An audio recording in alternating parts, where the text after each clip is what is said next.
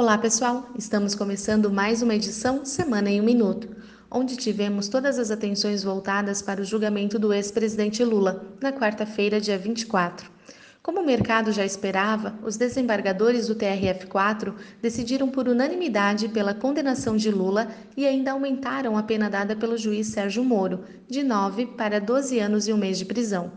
Ainda cabe recurso de embargos de declaração pela defesa, que pode levar o caso para o STJ ou para o STF, mas a pena pode começar a ser cumprida após o julgamento dos embargos pelo TRF4, ainda sem data estipulada. O mercado reagiu positivamente a essa notícia, com a bolsa atingindo novo recorde após a divulgação do terceiro e último voto dos desembargadores. Seguindo a euforia, o Ibovespa marcava mais de 84 mil pontos na manhã dessa sexta-feira, dia 26.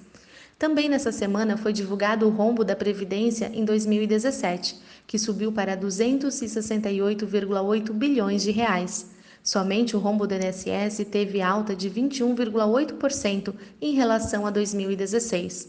Por outro lado, o IPCA 15 veio melhor do que o esperado, avançando 0,39%, abaixo dos 0,43% previstos pelo mercado.